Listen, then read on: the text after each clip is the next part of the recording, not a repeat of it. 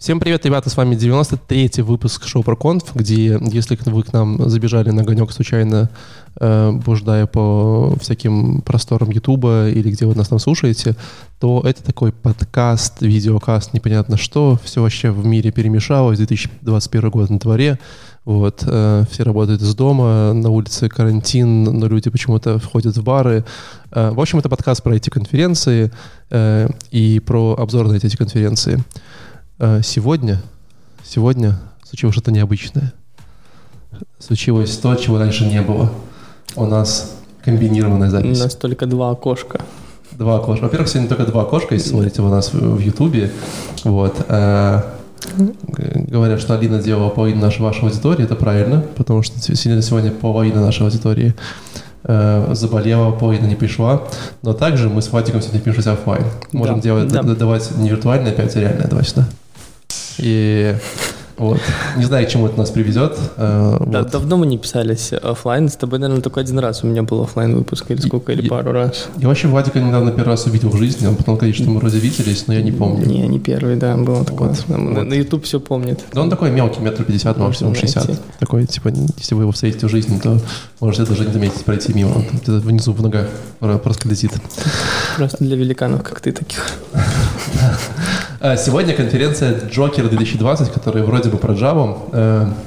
Мы... Вот, нам уже пишут уже, что без Алины очень уныло обозревать Java, но вы не переживайте, у нас есть сегодня Сергей, который, с которым очень весело обсуждать Java. Ты про себя говоришь? Нет, я не, не Сергей. Да, э, чтобы мы, короче, э, чтобы вы понимали, когда мы сказали, что будем обозревать Java, то, видите, все сразу слились. Единственный Владик возбудился, говорит, давай. Алина сразу заболела, Леша сразу, типа, радикулит, э, Егор, Егор, Егор сразу... Егор сразу, я приду, приду, и не пришел. Да, Егор сразу перестал отвечать на сообщения, поэтому, понимаете, Java — это очень сложный продукт, его надо готовить только особенно, поэтому мы пригласили специального гостя. Привет, Сереж. Привет, привет. То есть поэтому вы пригласили котлиниста, да? Конечно, да. Ну, там у вас же это все непонятно уже. Там где-то там котлинист, это джавист, там без полпалки не разберешься. Пол-литра. А Скажи... ты что, только вот сейчас на Kotlin исключительно? Ты на Java уже ничего не пишешь?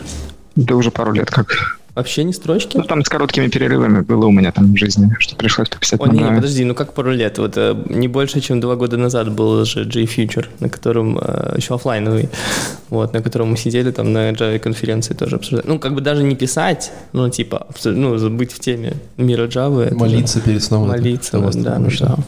Нет, ну я, конечно, в, в теме мира Java все-таки не забываю корни, но да, пишу на Kotlin сейчас. Не забывай свои корни. А помимо того, что пишешь на Kotlin, чем еще увлекаешься? Может быть, э, играешь подводное поло, не знаю? Э, нет, ну еще на TypeScript иногда бывает. Это очень рядом с Java, я так понимаю. Плюс-минус похоже. на TypeScript не пробовал писать. Я, к сожалению, пробовал. И что, так уж не понравилось? Ну, это как на jQuery, так и хуже. Но лучше ведь Ruby. Ну, это понятно, да. Все, что угодно лучше Шруби. Все, все, же, все же остальное, э, говорится, живое, а на мертвых языках писать тяжело. Это как на ты не писать. Да, да, как на ты не получается. Эм, Или на белорусском. Спрашивают, почему пишешь на Kotlin святой Java. Вот. Но мы об этом сегодня поговорим. Давайте немножко обсудим конференцию. Э, Джокер 2020, это же в вашей индустрии что-то прям вау-вау? Да, это такая одна из основных... Я не помню, какая больше, Джокер или JPoint. Кажется, JPoint побольше, потому что в Москве Джокер, насколько я понимаю, в Питере проходит а, от сообщества Java User Group.ru. Это такая Есть одна такое из... сообщество? Да, Джугру. А ну да, Джугру, все правильно. А, это одна из типа самых таких больших конференций по Java, и даже, ну, понятное дело, в России, и даже, наверное, где-то одна из самых больших в СНГ, а может быть и больше, я уж там точно не знаю. А больших это сколько? Это типа 5 миллионов людей, 10, сколько у вас там уже? Ну, у нас э, сколько, 7 миллиардов людей. Логично. Но Java да. только на 3 миллионах девайсов, так что да. где-то примерно, я думаю. То есть, это, там... это, то есть это примерно 0,03 девайса, 0,025 девайса на человека, правильно я понимаю? На, на джависта, в смысле? Сложная математика. хотя бы можно прикинуть. Да, я а напишу как, как посчитали 3 миллиона девайсов? Может быть, рандом. То есть от Java стучит на вас, когда вы ее запускаете, я правильно понимаю? В последних версиях, наверное, да. Я даже не Там знаю, же- типа, как они посчитали. Ну, как-то посчитали. Типа скачивают все время Oracle пакет какой-нибудь ставят вам. Ну, они могли бы, не знаю, считать какое количество GDK-шек установленных, наверное, JRE. Наверное, можно попробовать попросить в каких-нибудь дата-центрах Нет, посчитать. так смешно же то, что процессы. эта цифра не меняется уже сколько лет. Ну, понятно, что Java что как бы стагнирует. Не, ну, Мне типа, она надо- сразу была большой. Да. Или, та- или так. Сразу всех сделала просто. Вот. И конференция, да, она это очень классное сообщество, там клевые ребята и делают, и это очень такая конференция и для тех, кто хардкорно уже привык к Java и хочет чего-нибудь прям кишочков, и для таких, которые ребят только начинают в этом всем мире. Я помню, много смотрел от э, и джейпоинтов, и джокеров, вот еще на заре своей, так сказать, карьеры. Так что, да, клевая-клевая конференция. Кстати, недавно онлайн прошел, вот буквально в десятых числах апреля прошел э, JPoint, тоже в онлайне. И... Но мы его не будем смотреть. Меня пока нужен детокс э, после всего, что я Ну, забавно, что могли посмотреть, может, на пару недель раньше Джокер, чтобы, блин, как-то типа людей, людям прорекламировать JPoint, нет? Потому что сейчас он уже прошел, как бы, ну. Ты же, не, ты же не попросил реферальную ссылочку. Теперь не сможем. Ну да, но я был пару недель назад там другим занят. Ну ладно, у меня вот вопрос Сережа. Сереж. а, Давай. я же я понимаю, что Java такая медленная, неповоротливая, но э, это как бы отражается в том, что все доклады по часу. Почему? Это какая-то фишка, это типа, или это типа, э, все равно тебе буду смотреть онлайн, буду там, как, знаешь, типа чистить картоху на кухне и буду смотреть про то, как правильно там, не знаю, многопоточно сделать.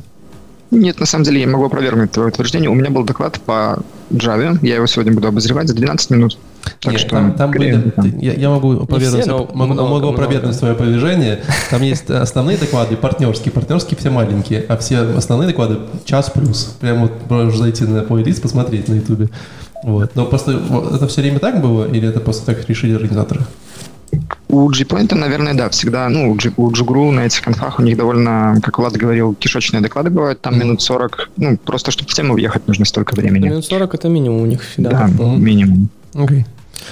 Хотя что, ну- я знаю, пом- помню, когда это обсуждали мы вот и с, э, с Сергеем же тоже для докладов на Java Professionals by, типа какой регламент там делать или что, что примерно 23 типа минуты это такой золотой стандарт, да, еще стоит толксов, типа, когда ты можешь и довольно ну, нормальной информации и не потерять внимание ну, зрителей и прочее.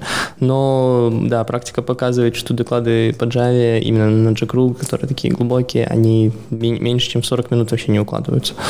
Вот партнерские, да, ну там партнерские, это уже отдельно обсудим.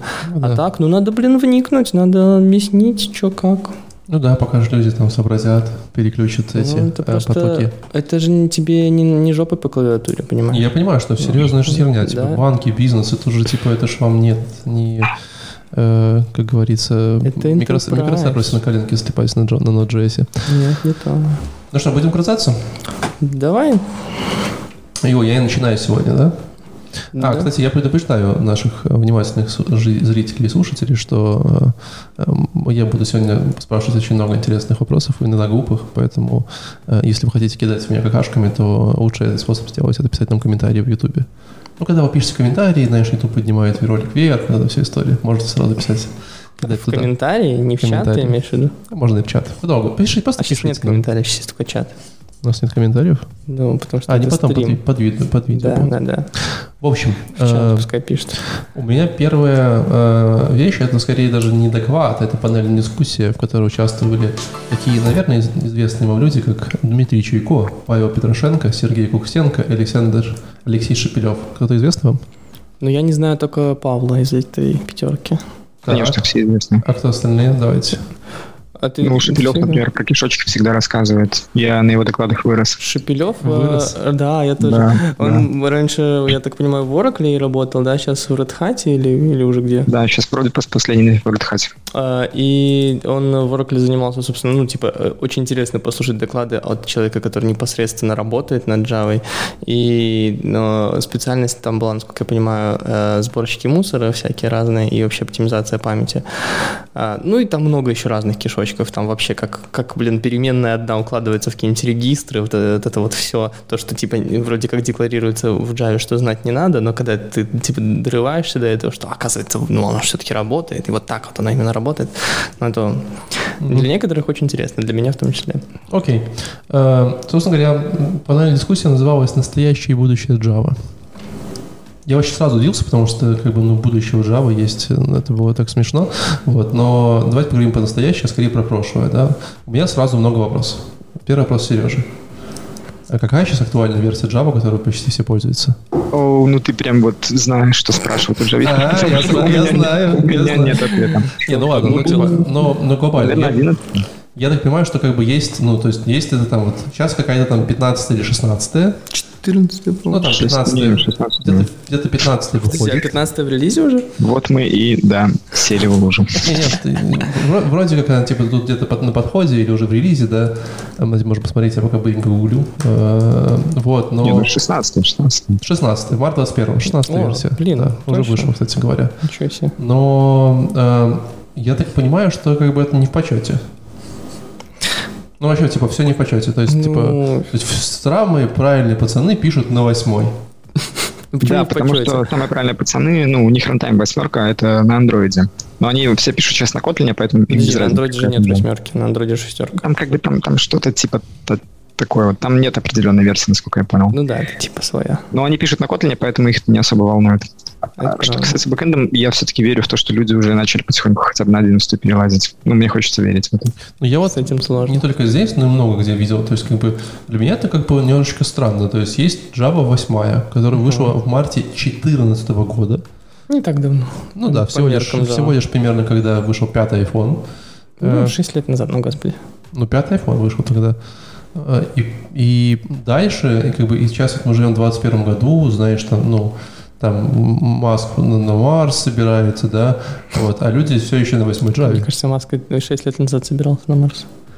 Сейчас еще более активно, чем я сейчас. Но Э, суть в том, что, Смотри, типа, нет, ты э, немножко манипулируешь фактами. Ты говоришь, что вот 6 лет назад была 8 Java, а люди типа все еще на ней. Но Так. это подмена понятий. Люди 6 лет назад не были на 8 а, то есть Java. они обновились недавно на 8 Ну, не недавно, но не 6 лет назад. То есть 6 лет назад Java 8 вышла, и еще индустрия года 3 на нее переходила. Хорошо. Начнем с этого. Да, я помню, на 8 где-то году в 16 обновлялся. Ну, если не позже даже. Хорошо, ну а вот ну, в вашем сообществе, то есть вы как бы, ну, не тревожит это для вас, что как бы какие-то выходят новые фишки, какие-то новые штуки, а все еще на восьмой, все такие, ну, классно, восьмое. Ну, как все. Ну, типа, это тревожит э, не всех людей, в смысле, не индустрию, это тревожит конкретно тех людей, которые работают на конкретно тех проектах, на которых, там, допустим, еще 8 Java, на всяких Legacy. Там, Ну, я еще уверен, прочее. что типа каких-нибудь enterprise там, а не знаю, где сейчас Java популярна в Гугле, наверное, да. Вот, там, ну, явно везде восьмая. Дай бог одиннадцатая. Ну, про Google я пока еще не могу сказать точно, потому что у нас э, только-только начались тренинги и прочее. Да я, наверное, не смогу, когда... Не когда сможешь, да, увижу. но, но, но- Э, но Про Fitbit я могу, наверное, сказать, что там восьмая, да, до сих пор. Да, ну это ну, как бы это, ну я понимаю, что это такой стандарт индустрии, что типа все работает, зачем нам сильно переезжать, правильно? Ну, там типа м, закончилась поддержка security, и только за, за денежку дополнительную теперь можно сидеть на восьмой и не беспокоясь. Но люди такие, ну, будем платить, пофиг. Да. Печальная, конечно, история. Жалко таких людей. Но нет, проекты переезжают потихоньку. Не, переезжают. Там же просто чатике, почему? по мере, Смотри, в профиле э, когда я говорил, что на восьмую переезжали там 2-3 года, допустим, да, э, переезжали с седьмой, с шестой, да, э, версии. Ну, потому что там кто-то на шестой долго сидел, на седьмой не переезжал, сразу на восьмой скакнул и прочее. Но это было легко. Это типа было просто поставь там версию новую, начни использовать новые фичи языка, и в принципе более-менее все. Мгм. А с восьмой на одиннадцатую переехать не так легко, потому что там э, модульная система вот эта вот внедрилась, там много таких новых штук, которые почти что ломают основной принцип Java там, с обратной совместимостью. И которые никто не использует. Ну, да. Типа тех же Э, модулей. э, Да, но тем не менее, это... Ну, модули — это такая внутренняя фишка там для, разбивания. Оставим это за скобками. Но смысл, да, в том, что просто типа поставить 11 и запустить свое приложение не получается. Как бы это требует прям больших усилий. Поэтому это требует не 3 года времени, как это было вот раньше с 8, а это требует, ну вот 6 лет времени, там еще больше. Окей. Но у меня есть, э, то есть мало того, что мы живем в таком мире, где есть э, э, примерно сколько, 8, 9, 10, 11, 12, 13, 14, 15, 16, 8, 9 версий Java, которые никто не использует, 8, да? Вот. э, Опять же вопрос Сережи. Правильно ли я понимаю, что э, сейчас существует какое-то огромное количество Java, да, имплементации Java, с чем они отличаются, и никто не знает даже какое количество. Да, абсолютно прав по всем пунктам. Сейчас Java собирают все, кому не лень. Недавно я видел, Microsoft начал собирать свою Java. Угу. А, почему Amazon так произошло? собирает. Amazon давно уже, у них на лямбдах, потому что свой runtime. То есть, а, да, к вопросу, почему так? Потому что у многих компаний где-то используется Java. Например, у Amazon в лямбдах Corretto, своя сборка. Java. Microsoft пилит а, отдельную какую-то Java для своего Ажура. А, да, почему так произошло? Несколько лет назад Oracle э, как-то, наверное, поторопился монетизировать ее, ввел какие-то правила, что типа надо платить за каждый процессор, где используется Java, но только если ты используешь Oracle Java. При этом сама Java вообще вроде как open source, то есть там есть какие-то проприетарные части, есть большая часть открыта. И вот ту часть открытую взяли и начали собирать все компании. Если до этого было только несколько таких компаний, типа там Liberica, Zoo... Red Hat всегда собирал полностью. Red Hat, да. А сейчас их собирают действительно все. То есть ты можешь пойти и собрать свою собственную сборку Java с какими-нибудь фиксами и патчами. Насколько это сложно собрать свою Java? То есть это типа задача одного человека вечерком сидеть или это прям нужна команда? Я думаю, что сейчас это не так уж и сложно. Но может быть, там даже все и докеризировано. Ну, я думаю, что это, типа, все-таки команда нужна для этого, тем более, что они же хотят не просто собрать какую-то свою версию Java, они обычно еще конкурируют. Ну, типа, говорят, что наша версия Java не просто, типа, там, собранная, а она, типа, вот классная, она оптимизирована там для Amazon, тут конкретно она быстрее стартует, у нее быстрее class loader, еще что-то. Да, ну тут смотри, тут такой момент, что, мне кажется, конкуренции нет, потому что если ты идешь в Amazon, ну, у тебя выбора нет, ты не можешь там поставить да. Java. То же самое у Хотя смотри, а у мы, мы сидим на GCP, у нас Corretto. А, прикольно, кстати, не знал, что, ну, просто так Google еще не успел свою собрать, они что тормозят. Да, Google еще не успел, наверное, свою собрать, да. Но если брать вот обычных разработчиков, то, мне кажется, все ставят Adopt, а, Adopt OpenJDK. Adopt это компания? Название Я вот, кстати, не знаю, какой у них легальный статус. Просто Adopt OpenJDK. Это просто OpenJDK обычная сборка. Самая, наверное, популярная.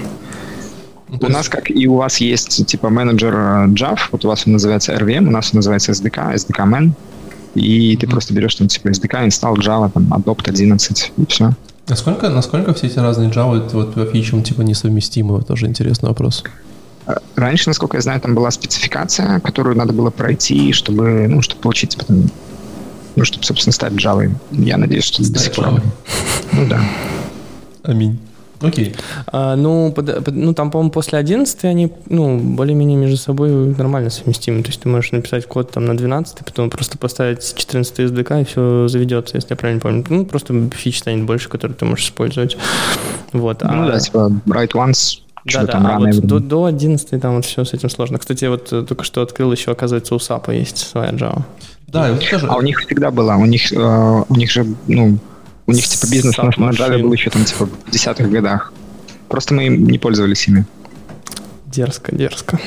Ну да, вот, короче, то есть для меня это такое немножечко как бы кажется очень странным фактом, да, то есть есть огромное количество Java, еще есть огромное количество версий, потому что никто никого не использует, никто ничего не может понять, какая где, и они прям как будто бы... Это такие... еще можно упомянуть, что тот язык, который ну, в Android, если все-таки не Kotlin используется, mm-hmm. то он типа Java, но не Java.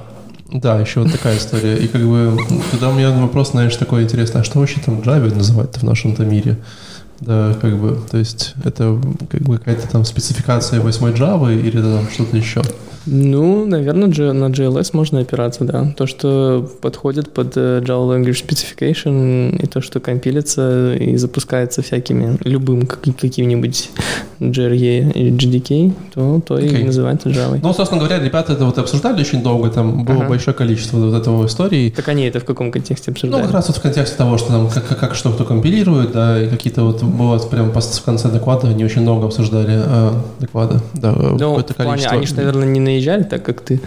Они нет, как... ну, нет, они скорее говорили, что для них это как бы тоже видно, что какая-то проблема, что, да, вот, допустим, вроде как должна и, там выйти 16 Java, точнее, уже вышла, ну, на то время, когда они говорили, должна была выйти, да, вот, и вроде как она должна была LTS, но вроде нет, и такие, ладно, давайте LTS будет 17 Хотя сейчас все ждут 17-ю, но на 16-ю никто не переезжает, а они же, получается, что они сами по себе, как бы часто они же разработчики Java, да, то есть они часто какие-то фиши имплементируют на каких-то разных дебилдах, и как бы, ну, это немножко как депрессинг, когда ты даешь девушке какие-то фичи, какие-то штуки улучшаешь, а никто этим не пользуется, ну, потому что все такие, ну, прикольно, пришли, Да нет, пришли да- на конфу, Ну, посмотрел по новую фичу. все равно. Ну, рано Да или как? поздно. Ну, так же, как с восьмеркой было. Ну, типа, э, люди пилили там лямбды, люди пилили там с коллекциями, ну, эти стримы и прочее. И, конечно, они не ощущали фидбэка прям сразу. Они...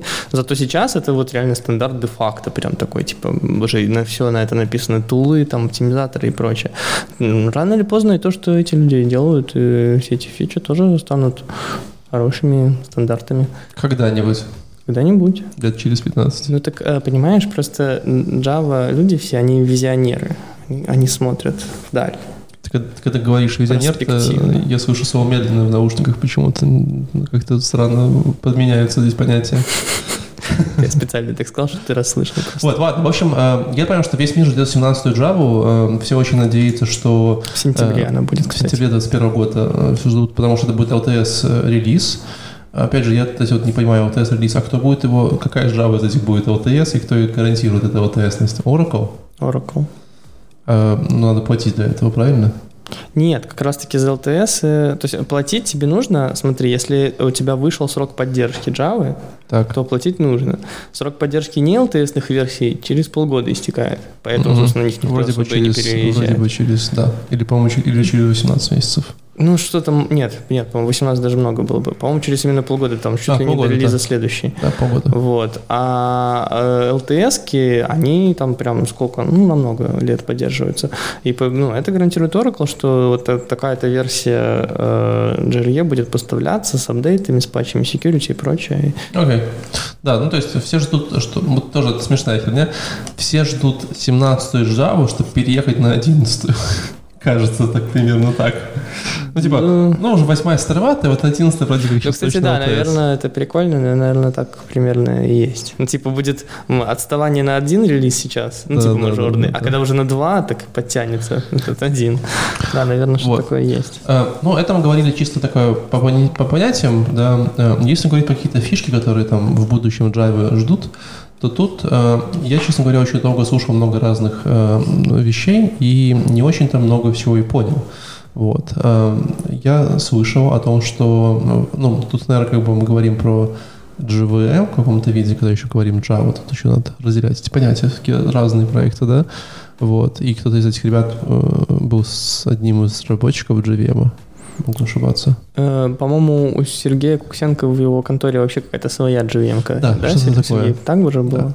Э, Но Ты не помнишь, он он как-то даже когда к нам приезжал, в Минск еще там рассказывал, у них какая-то там своя GVM, супер какая-то навороченная. Вполне может быть. А Да. где он сейчас работает? я, к сожалению, не могу не найти. помню тоже, но... Не на Он же, кстати, в Oracle, наверное, и Он, работает. он или, Вот, или- или да. работает, или работал, вот точно, да. Так что у него точно своя, да.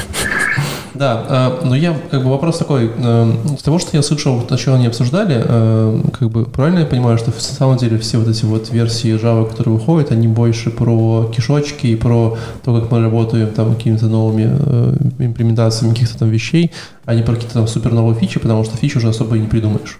Не знаю, надо... Вот, э, Сергей, ты насколько следишь за фичами этих новых Java? Я бы как раз-таки сказал, что нет. То есть, если Да. раньше, допустим, вот, вот из 8 в 9, когда было переходить, там было много по кишочкам и практически ничего по а, именно синтаксическому, там, сахарку и прочему, то сейчас, если посмотреть на фишки Java, там где-то 50 на 50 идет. То есть, то var, например, добавили там пару лет назад. Э, Сейчас вот рекорды недавно появились, тоже новый синтаксис. Просто они небольшими шажками двигаются, Да, они но при небольшими этом шажками довольно быстро. делают довольно Мгм. такой человечный язык. То Ну, есть, по я бы два релиза в год. Э, Если даже там по три фичи в одном релизе, что типа мало, то Мгм. по два релиза в год, это вот за два года уже сколько, ну, типа 12 новых каких-то фич, которые прям новый синтаксис приносят. Ну, это так нормально. Ну, я просто слышал очень много вещей, что-то типа а наверное, там какие-то другие garbage коллекторы, я, к сожалению, запил свои записки, вот, какие-то другие garbage коллекторы, какие-то там вектор API, которые э, специальные API, которые выполняются на э, новых спецификациях армов, которые там только имплементированы на каких-то суперкомпьютерных армах и такое. Да-да-да, это они тоже добавляют, но mm-hmm. про синтаксис тоже не забывают. Причем в последнее время, ну, на мой субъективный взгляд, как раз стали относительно старых релизов больше синтаксиса делать. Uh-huh. Ну, то есть они стремятся развивать язык, потому что на кишочках, ну, очевидно, не всем девелоперам нужны эти векторные API, а вот там условный var — это приятно. Ну да. Э, в общем, если говорить по настоящей будущей Java, то тут как бы тут и кто-то кто-то захочет, может послушать примерно первую половинку доклада, где ребята уже обсуждали какие-то супер э, детальные кусочки, знаешь, как там какие-то какие-то регистры щелкают и переключаются внутри JVM, вот. Но это больше была дискуссия все-таки про про версионность, про фичи, про разницу, про там какое-то ком- комьюнити сообщество. Ну, трудно говорить перед человеком про, не знаю, какие-то э, такие вещи о чем-то другом. Э, в целом доклад был очень крутой. Я с удовольствием послушал э, местами, когда ребята говорили, ну, они что-то периодически начинают говорить, знаешь, для своих, типа там кто-то кидает слово Valhalla, а ты вообще не знаешь, что это такое, к сожалению. Что это такое? Э, проект Valhalla — это Сейчас я, я их не напутаю вот с вот, трюфелем вот и прочим. Но Valhalla это про value type, по-моему, если я правильно помню. Да, да, да. И вот ты такой, окей. И все, и все типа пошутили, все поняли и посмеялись. Ты такой, классная, хорошая шутка. Спасибо, господа. Все клево. Сейчас просто несколько таких проектов больших, которые, за которыми много следят. Среди Java это Truffle, вот Valhalla и и еще какой-то лум, по-моему, такой. Да, и их все постоянно откладывают. То есть да, их все постоянно откладывают, и поэтому они настолько уже часто на слуху, что ты уже начинаешь путаться, про какую фичу какой из них. А что за проект? Да. Типа это имплементация какая-то GVM, чего такого, что это? Какой именно? Loom — это про зеленые треды, обещают так. добавить. Да, да, да. А, а это получается про value типа, а вот Truffle я даже не помню про Truffle — это про э, компилятор на самой Java, типа. А, точно, точно, типа бутстрапниками. Да-да-да. Вот. Эм, я предлагаю побежать дальше, чтобы не терять много времени. Давай передам слово Сергею. Так, а у меня следующий доклад – это Роман Елизаров, интервью и QA, эволюция Java и Kotlin, что нас ждет. Эм, доклад довольно интересный, то есть эм, предыстория для тех, кто не в курсе. Э, Роман Елизаров раньше был, скажем так, номер два в мире Котлина после Андрея Бреслова. Андрей Бреслов это, это получается номер, номер три. А Первая а Алина, был? потом Андрей, потом А, ну, ну раз, разумеется, да. Нет, то есть, мы начинаем с нуля Алина, Да, с нуля, да. Алина, Андрей и вот Роман был. Эм, Андрей потихоньку, ну, это уже было как бы давно известно, что он потихоньку передает знания и выходит из проекта, то есть старается уменьшить свою долю. И как раз там за пару недель до конференции Роман Елизаров был назначен Kotlin Project лидом. Э, собственно, первую половину доклада, если вы это знаете, можно спокойно пропустить, потому что где-то минут там 10 они просто обсуждали, что это значит конкретно для Романа. Э, ну, то есть там обсуждали? Нет, зарплату не спросили, вот самое интересное. Спрашивали... Количество командировок в Сан-Франциско увеличилось. Не командировок, там спрашивали, что для него поменяется, там, типа, будет ли он управлять людьми, ну, вот такие вот вопросы. Uh-huh. Роман там, ну, спокойно отстрелялся, рассказал про, про то, что, типа, ничего для него не изменилось, это процесс такой, типа, э, растянутый. И еще там, если кому интересно, было про спортивное программирование. Роман же, скажем так, он э, апологет этого дела, он участвует в ICPM, по-моему, то ли как судья, то ли, ну, то есть как-то завязан на это. И обсуждался вопрос использования Котлина в, именно в спортивном программировании. И я, кстати, был приятно удивлен, то, что его там уже можно использовать. Как Интересно, правда. Как это вот будет выглядеть? Интересно, у вас есть три, три часа настроить Java собрать, и потом 15 минут написать алгоритм, правильно? Нет, еще Kotlin компилятор установить. Это Kotlin установить? Не-не-не, да. там же все стоит. Просто вопрос в том, что ну, оно может, в принципе, наверное, не так быстро работать, как, как не знаю, плюсы какие-нибудь. Да, нет, так сейчас же в последнее время, кстати, в более последних релизах э, идеи, она еще намного удобнее с этим стала работать, с установкой, если что. Там и JZK, и JRE, она прям, если не видит, она показывает тебе, типа, откуда скачать, какую версию, куда установить. Kotlin, естественно, там тоже предлагается by default, поэтому это все в два клика сделается. А для спортивного, наверное, прикольно, ну, типа, как минимум меньше писать, чтобы больше сделать. Да, в общем, после этого интродакшена э, я уже не помню, кто его там собеседовал. А, собственно, да, его же, по-моему, Антон Архипов тоже из Котлина и задавал вопросы mm-hmm. на пару с каким-то челом. Ну, в общем, они поспрашивали у Романа, куда дальше он собирается развивать язык. там тоже э, это такой долгий вопрос. Дело в том, что Андрей несколько лет назад э, выступал с докладом, как-то он назывался, типа, «Сидя на плечах гигантов» или там, типа, «Полагаясь на гигантов». В общем, он рассказывал про то, какие фишки Kotlin пришли из каких других языков. Э, вот в этом докладе они немножко продолжили эту тему, спросили, там, смотрят ли они в развитии на ту же на скалу, на Go. А, ну да, смотрят, то есть ответ э, смотрят. Э, понравилось пару цитат от Романа. Он довольно эмоционально сказал, ой, нет, не надо, а то мы превратимся в скалы или Go. Вот. И еще одна была цитата с матом. Я не знаю, можно ли у вас или нет. Это было я запикаю. Можно. Вот этот язык, суки, сделали. Ребята страдают. Нормально. Понимаю. Это он про скалу сказал. То есть... Эм... Ребята страдают. В целом он, он реально разогнался. Я рекомендую посмотреть этот доклад, чтобы посмотреть на живого Романа, потому что до этого я, когда смотрел его на конференциях, типа Kotlin Conf, он ну, всегда довольно строгий, я бы сказал, парень. А здесь его раскрутили, и под конец он там уже прям живенько раскидывался эмоционально какими-то там своими мнениями по поводу там других языков, той же скалы, Go эм, и все такое прочее. В общем, прикольно. И в конце были... В комментариях прилетит на это, я так понимаю, да? классические... Нет, ну, кстати, по комментариям там не особо много, но лайков у этого доклада было, я посмотрел, наверное, больше всего из, из вот этой конфы. И в конце, конечно, у него спросили, чем Kotlin лучше Java и собирается ли Kotlin уходить из Java. А, по поводу того, чем он лучше, в принципе, там все... А, ну мы же не обсуждали. Ну, в общем-то, да, там Роман пояснил, чем он лучше, чем он хуже. И да, по поводу дропа платформы, то есть собираются ли они поддерживать Java или нет, всех успокоил, сказал, что Java по-прежнему JVM рассматривается как, а, ну, собственно, основная платформа, с которой все начиналось, и которую они точно не забросят. Э, в общем, да, доклад, доклад прикольный, я считаю. И если кому-то, ну, кто-то следит за развитием Kotlin и прочим, то сугубо рекомендую посмотреть. А он не сказал что-нибудь типа на тему того, как именно новые релизы Kotlin будут базироваться на новых релизах Java? Потому что меня Там всегда именно этот типа, вопрос, да, да, да. Пере, пере, э, как сказать, у меня возникал этот вопрос, всегда переживал я за этот вопрос, тем более, когда а, раньше было более понятно, релизы Java были реже, а, там семерка, по-моему, восьмерка, и потом уже где-то вот, не дожидаясь девятки, вышел Kotlin, да, типа где-то там. А, и вроде как, если ожидалось бы, что релизы будут такие же, очень поступательные, такие раз в три года или что, то может быть и да. А сейчас они, блин, постоянно эти релизы каждые полгодика. Как вот Kotlin на этом пытается базироваться?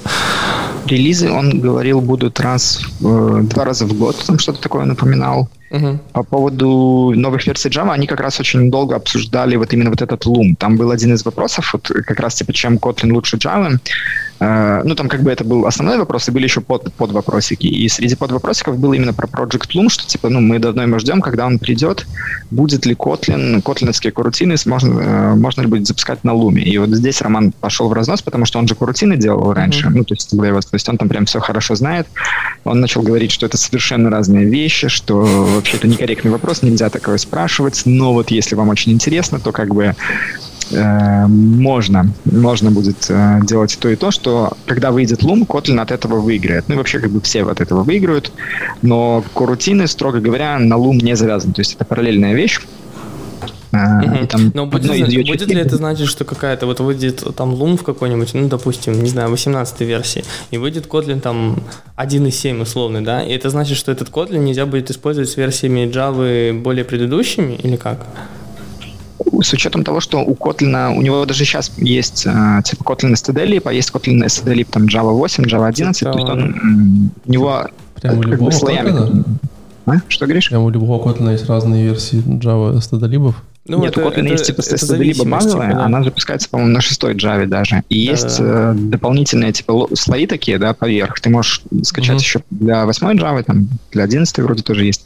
Может быть, они как-то так попробуют это завернуть в, угу. именно в джарку. Но если это будут какие-то там, ну, языковые фичи, возможно, плагины для компиляторов будут какие-нибудь делать. Ну, не знаю, мне кажется, как это выкрутится. Еще, кстати, могу порекомендовать, если интересна связь Java, Kotlin и то, типа, как они друг на друга влияют, можно посмотреть с Kotlin Conf, последнего офлайнового, по-моему, доклад э, Джейка Уортона, это знаменитый чувак в мире андроида. Э, мы, кстати, уже в Java Pro в чатике обсуждали его там. Э, такой тролльный немного. Типа Java 19, что нас ждет в будущем. И доклад, в общем-то, про Kotlin был. То есть он рассматривал фишки Kotlin, которые уже там сейчас есть.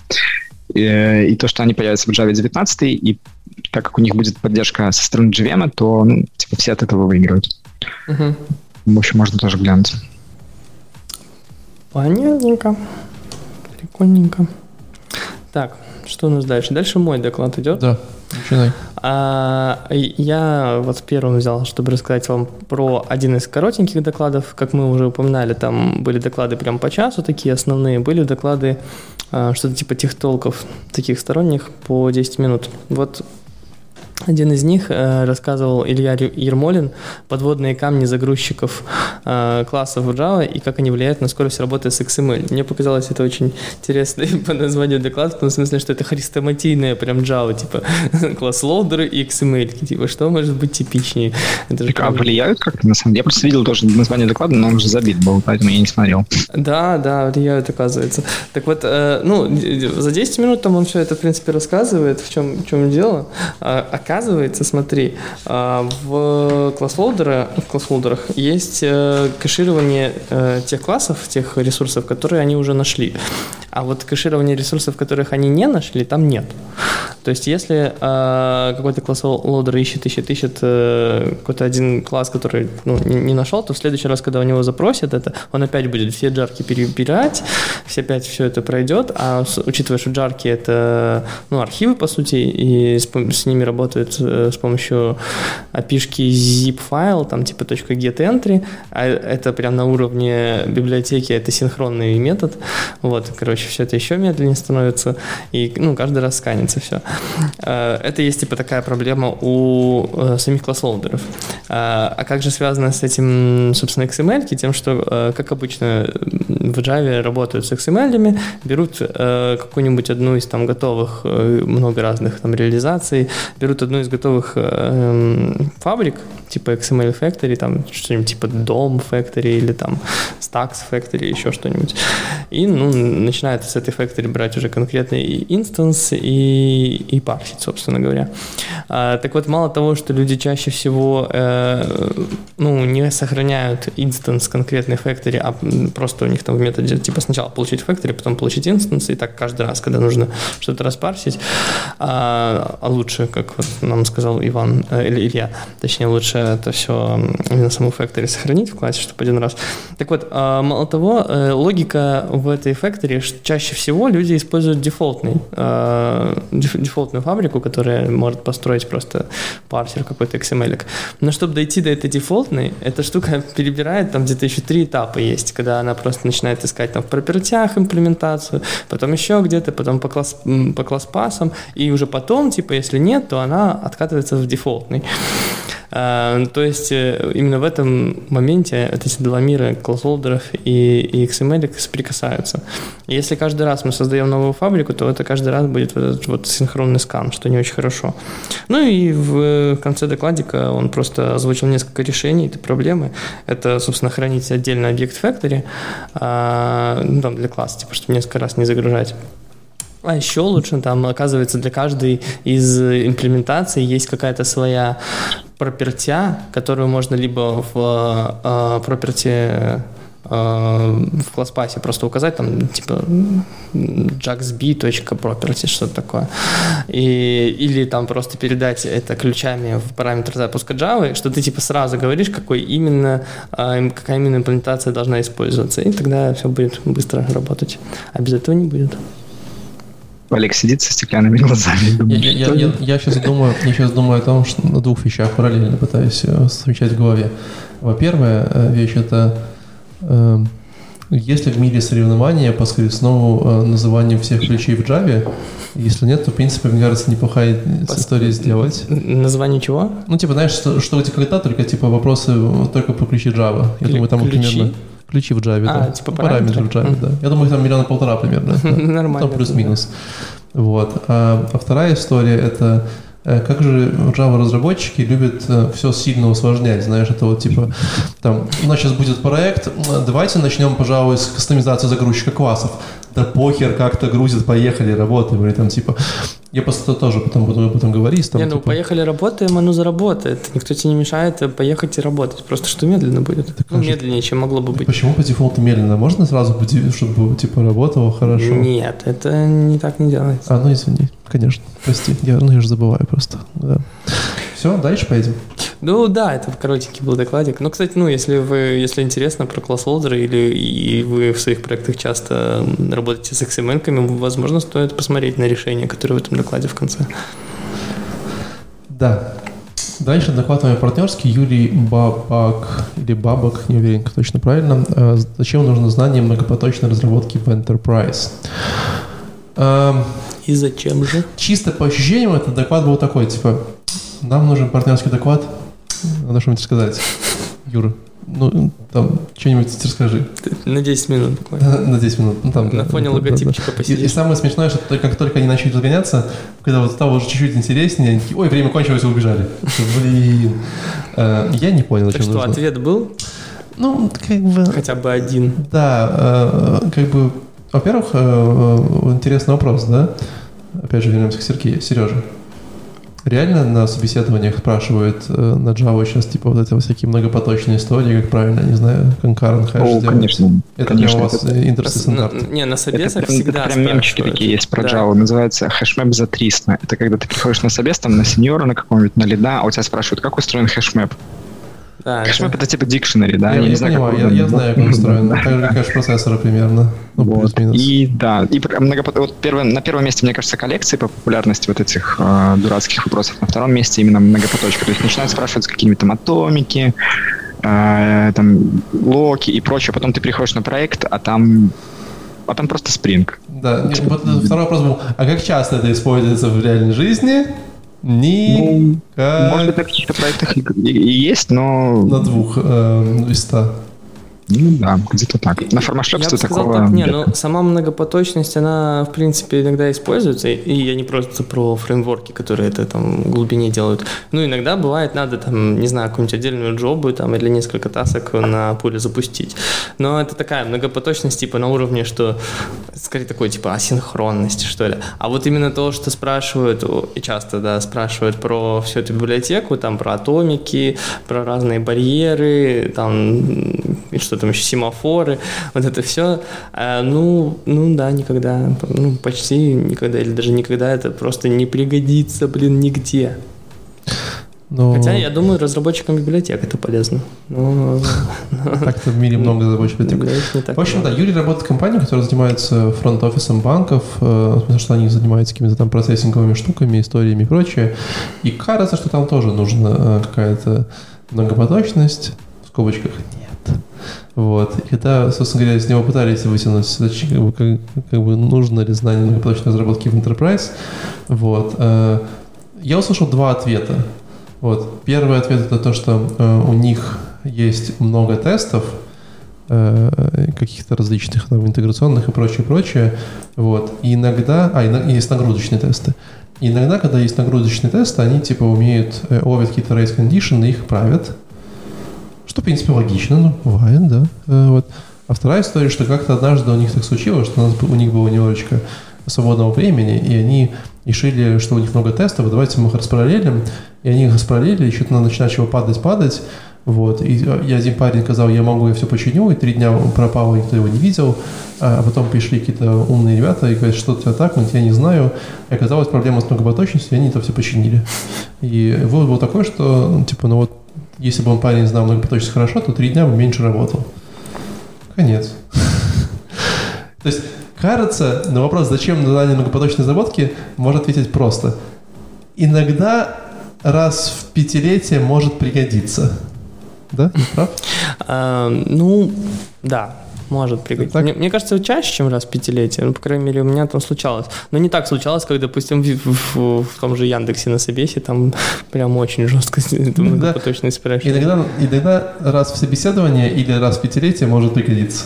Да, да. Ну что, а, а что это плохо, что ли? Даже, смотри, даже если вот в теории какой-то скилл, который тебе нужен только на собеседовании, который позволяет тебе подороже продать, подороже продать себя, То разве это плохо? Да, это глупо. Не, ну, это нормальный Ну, скилл. это- Слушай, ну, это же- если они ну, это скажут, же что за то, типа- что я им э, там что-нибудь станцую еще плюс э, 100 долларов Ну, дадут, то я то пойду на, на курсы танцев. Это то же самое, это же глупость. Ну, типа, а еще иногда нужно почитать канализацию. Сережа, можете почистить канализацию? И ты такой, да, конечно, и За- надеваешь. Смотря за такие. какие денежки, понимаешь. А многопоточность нормально, да? Я могу тебя организовать, не проблема. Мы сейчас в одной квартире живем. Смотря за какие деньги.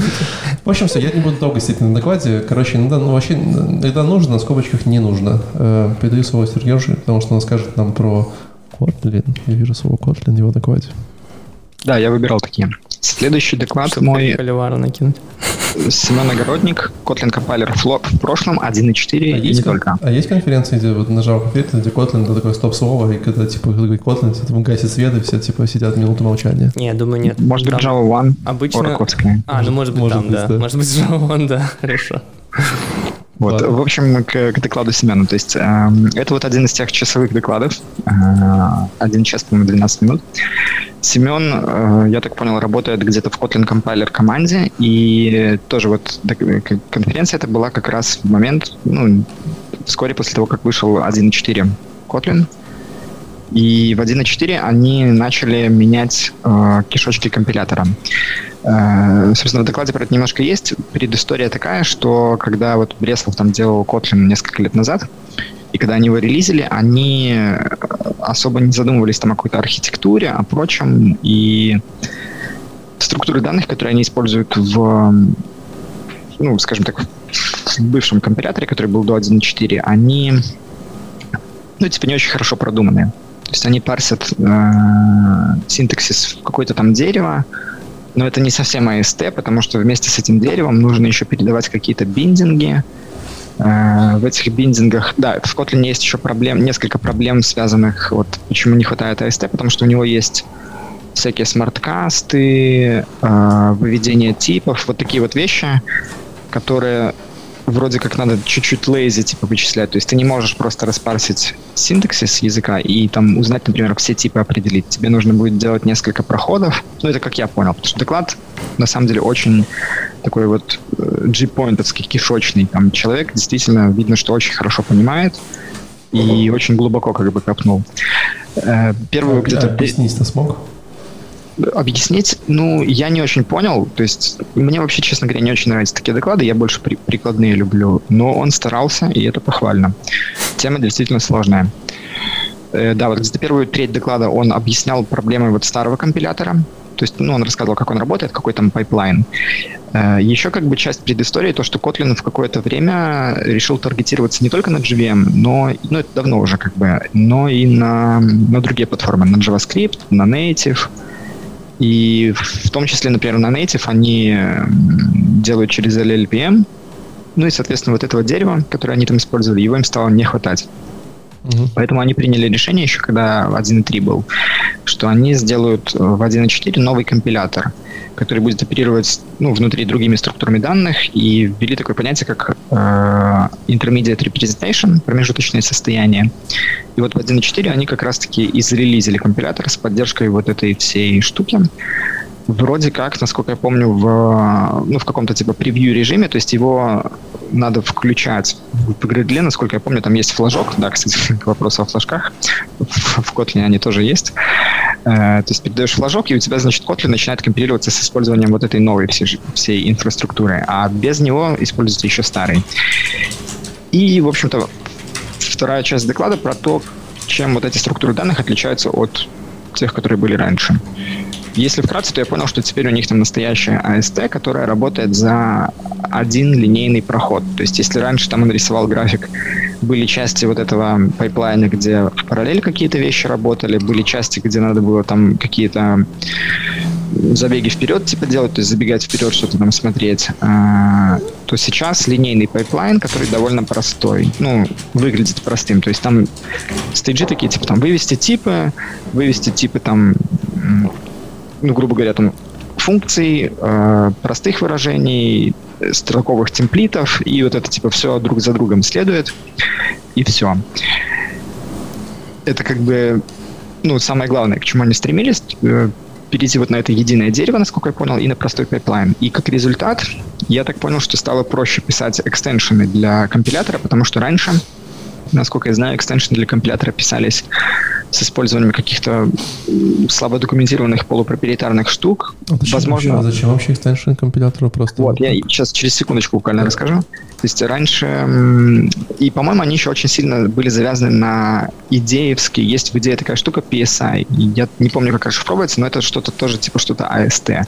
И они вот раньше переиспользовали вот этот кусок идейного кода. Теперь они от него абстрагировались, у них там, я так понял, все свое. По поводу экстеншенов, э, недавно, например... сказал прекрасную фразу «кусок идейного кода». Это прям как, э, знаешь, как как новая политическая партия можем сделать. Идиоматического кода. Знаешь, будем, будем на факт печатать кусок идейного кода. Прям. Прости. Ну, в общем, кусок кода из uh, IntelliJ IDEA. Да, я так и понял. Да, да, да. А, да, по поводу экстеншенов. То есть недавно еще JetBrains, они же помимо Kotlin у них есть и другие продукты, и куча других продуктов. Один из таких продуктов — это Compose. Uh, те, кто писал под Android, наверное, с ним хорошо, ну, получше знакомы, чем бэкэнщики, как я. В общем, это UI-фреймворк э, в стиле, наверное, я бы сказал, React какого-то. То есть где э, сверху вниз, короче, строится UI, дерево компонентов у тебя, ты там передаешь стейт, вот это вот все как сейчас модно. А Compose, э, он под Android есть давно уже, и сейчас вот его на десктоп начали делать. И я так понял, что он работает тоже на какой-то компиляторной магии, то есть там там есть какие-то аннотации, типа composable, и ты классы помечаешь этой аннотацией, и, ну, в общем, там добавляется сахарку какого-то синтаксического, то есть э, можно как-то вот виджеты строить. И вот как один из примеров был это вот этот compose, вот эта аннотация. Есть э, плагин для гридла, для сборки compose проектов, который вот эти аннотации разворачивает. И я так понял, что теперь он довольно там просто делается. То есть, ну, у тебя же как бы AST дерево есть, там все ноды. Тебе, если надо завернуть, например, там класс в какой-нибудь враппер, ты просто там, не знаю, условно вращаешь дерево, там вставляешь туда-сюда какие-нибудь ноды, листья и, и все. И еще один важный момент, у них теперь компилятор работает тоже по принципу LLVM, у них есть бэкэнд и фронтенд у компилятора. Э, собственно, фронтенд mm. это та штука, которая парсит вот это все дерево, а бэкэнд это то, что, наверное, собирает, я так понимаю, там бинари, джарки какие-нибудь, э, кейлибы для нейтива. Вот. Ну, собственно, доклад про все про это. И если интересно, ну, если кто-то разбирается в этой теме, или если кому-то интересно, ну, там, пойти, послушать а, про это все, то прикольно, прикольно. Если вот, ну, у меня, как бы, я особо никогда этим не интересовался, то есть я прикладным всегда пользуюсь и в кишки особо не лажу. Я, конечно, не очень хорошо все понял, потому что было много таких моментов, э, ну, которые я никогда не касался даже. То есть все-таки мы начинаем проект не с того, что нам нужно э, за Э, классы немножечко пропачить с Волдой, да, чтобы быстрее работали. Типа, нам нужен экстеншн для компилятора. 17, 17 а, недель, команда 5 человек. Это в Kotlin. Ну да. Да. Нет, ну там готовые есть. То есть для композа готовые есть. Если у вас какой-то супер классный топовый проект с хитрой логикой, то теперь это для вас хорошая новость. Экстеншн стал писать проще, как я понял. Так что, возможно, все, 17 все еще, недель. Все еще а... не надо их писать, но стало проще. Даже теперь живите с этим. Нет, но если вдруг понадобится, то... Я не буду комментировать об этом. Потом придется сложно с вами спорить. Пойдем дальше? Да. Питер Лоури, Novel but Practical Uses of Java. Я взял этот доклад чисто потому, что он был на английском. Очень интересно послушать кого-то на английском языке. А ты знаешь, скучаю. Кто пишет на Java? Да. Может, может, они, может, они нормально другие, в смысле.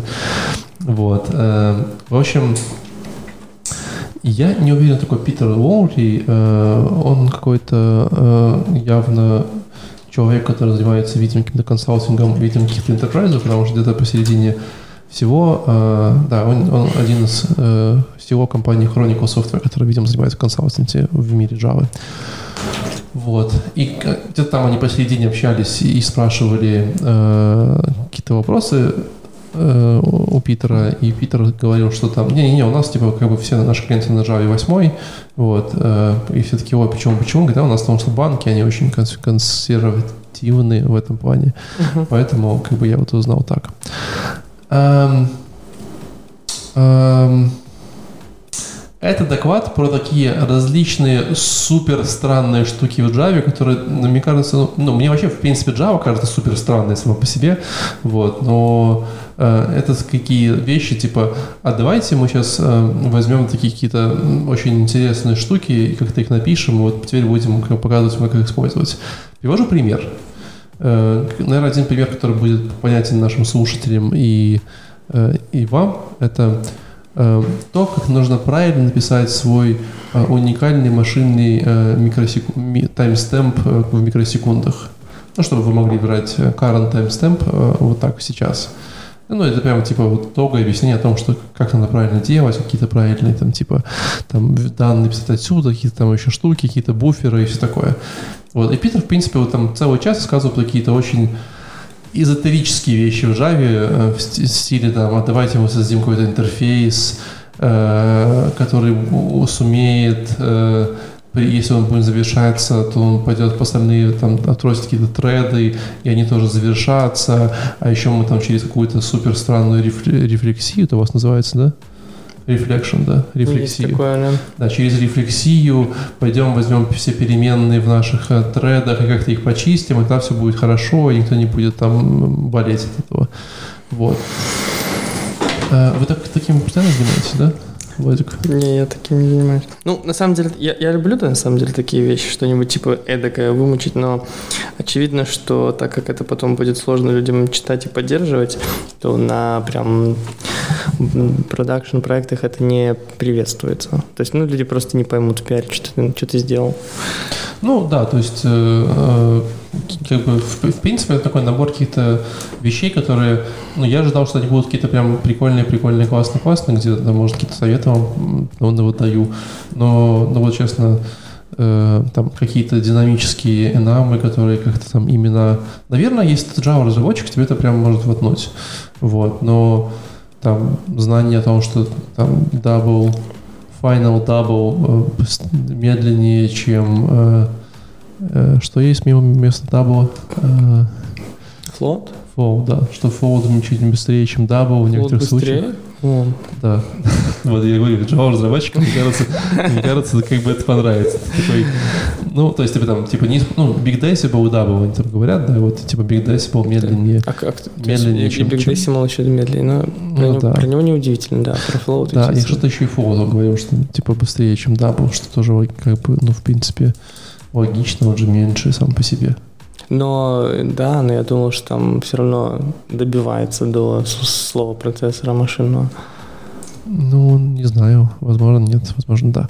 Вот, в общем, э, я не рекомендую, если вы не Java-разработчик, а если вы Java-разработчик, то просто возьмите, потыкайте мышкой, посмотрите на, э, на тайтлы, если вам что-то зацепится в глаз, просто код почитайте, там точно такой экспрессивный код можно посмотреть. Все, что могу бы сказать про этот доклад. Но больше не могу. Хотел бы, но не могу. Просто я глупенький, уж понимаете. На Руби своем На Руби своем пишу, там, типа, там, эти вот интерфейсы, оверрайды. Вот вообще, вот зачем, вот объясни мне, зачем делать какой-то класс, который наследуется от треда, и как-то его там, типа, как-то оверрайдить? Ну вот кому это вообще в голову приходит? Зачем? Так а как ты еще поток создашь? Просто использовать нативный тред, класс, все, конец.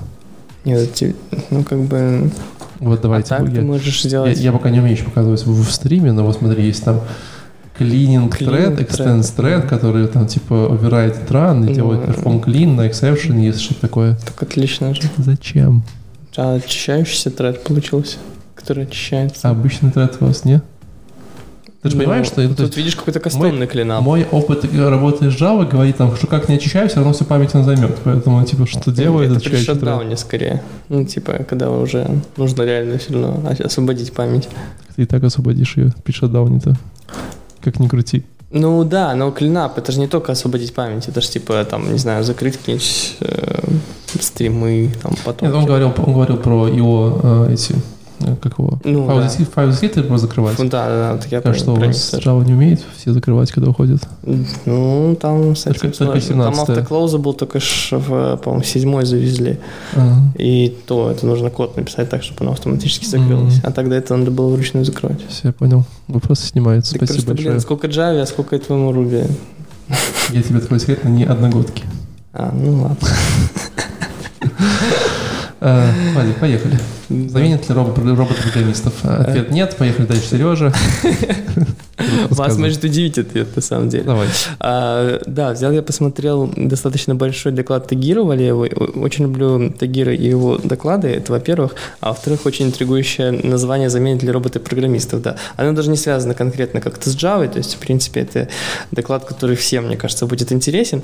Почему а... я смотрел доклад про какие-то суперкишки Java, смотрел доклад, который для всех? Объясни мне, что, ну, что не так? Потому что мне так понравилось. Особенно, что Тагир. А, смотрите, короче, интересное а, исследование на тему того, а, сколько сейчас а, люди делают, вкладывают как бы своих усилий в программы, а сколько уже вкладывают роботы.